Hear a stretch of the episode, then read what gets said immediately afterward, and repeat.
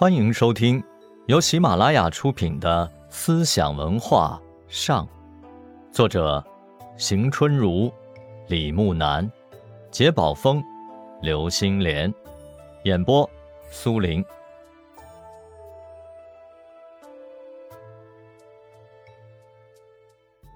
第十九集：儒家学说之义理之学。儒家自汉代复兴以来，大体沿着两个方向发展，一个是义理之学，另一个是考据之学。义理之学由经文经学开启，而考据之学由古文经学照端。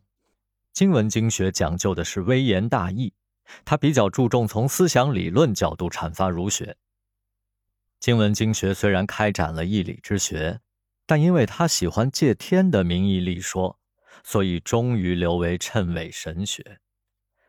粗俗的说教代替了哲理的论证，浓重的神学氛围窒息了义理之学。东汉末年，经学衰落后，魏晋玄学原道入儒，使义理之学得以抬头。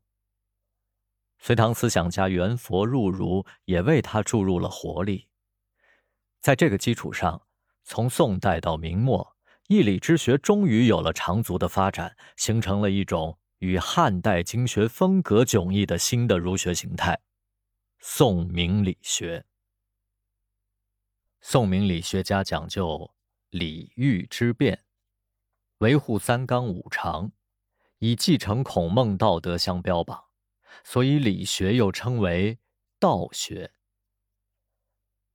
宋明理学家一反汉唐的艺术传统，抛开传注，直接从经典中寻意义理。他以儒为主，兼采佛、道，以三教合流为显著特征。宋明理学家的奠基人是周敦颐、邵雍、张载、程颢、程颐，号称北宋五子。在这五人当中，首开风气者当推周敦颐。周敦颐字茂叔，道州营道人，也就是现在的湖南道县人。因为他在庐山的莲花峰下莲溪畔住了莲溪书屋，所以学者们也称他莲溪先生，称他创立的理学学派为莲学。他依据《易传》。和中庸的基本思想，参照道士陈抟所传授的无极图，画出了太极图，撰写了《太极图说》。他论述了宇宙本体、世界生成和万物变化的过程，建立了一个简洁明了而又精致系统的理学世界观。他在《太极图说》中写道：“无极而太极。”太极动而生阳，静而生阴。静极复动，一动一静，互为其根。分阴分阳，两仪立焉。阳变阴和而生水火木金土，五气顺布，四时行焉。五行依阴阳也，阴阳依太极也。太极本无极也。五行之生也，各依其性；五极之真，二五之精，妙合而凝，乾道成男，坤道成女，二气交感，化生万物，万物生生而变化无穷焉。周敦颐把无极、太极、阴阳五行、男女万物构成的逻辑结构，看成宇宙生成变化的图式。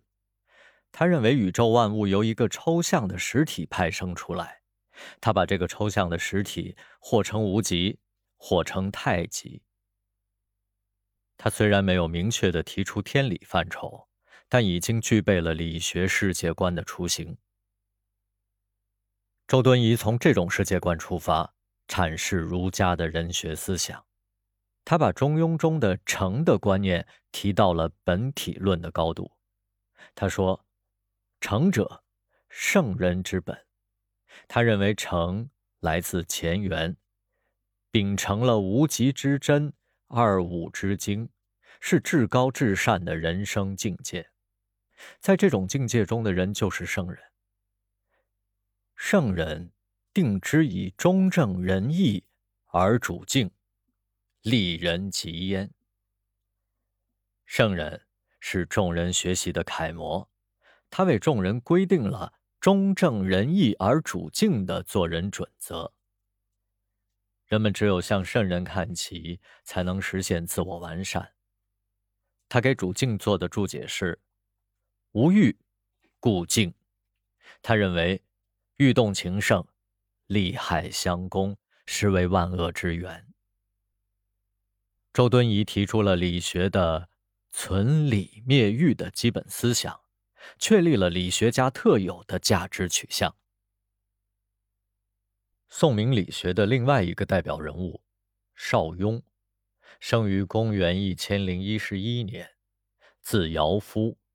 世康节，因为他隐居于苏门山百元，学者也称他为百元先生，称他创立的理学学派为百元学派。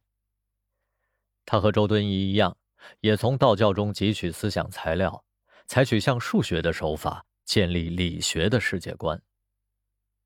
他参照陈抟传下来的先天图，用加一倍法。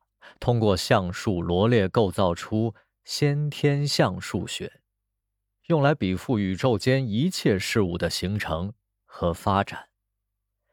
他认为，宇宙的本源是太极，太极一也，不动，生二，二则神也，神生数，数生象，象生气。太极是绝对的一，由一分化设置出数、象，由象派生出宇宙万物。太极既是宇宙万有的本源，又是主体意识的依据。他说：“心为太极，又曰道为太极。”这种主体意识通过人体现出来，所以在万物之中。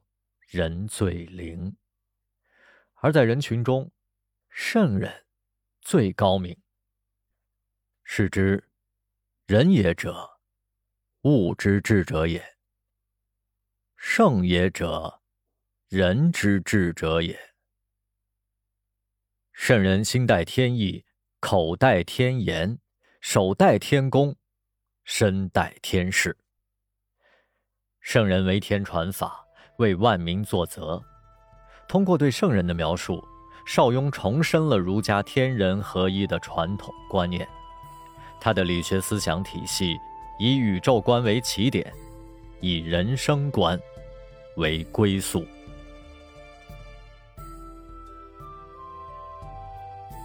听众朋友们，本集播讲完毕，感谢您的收听，我们下集再见。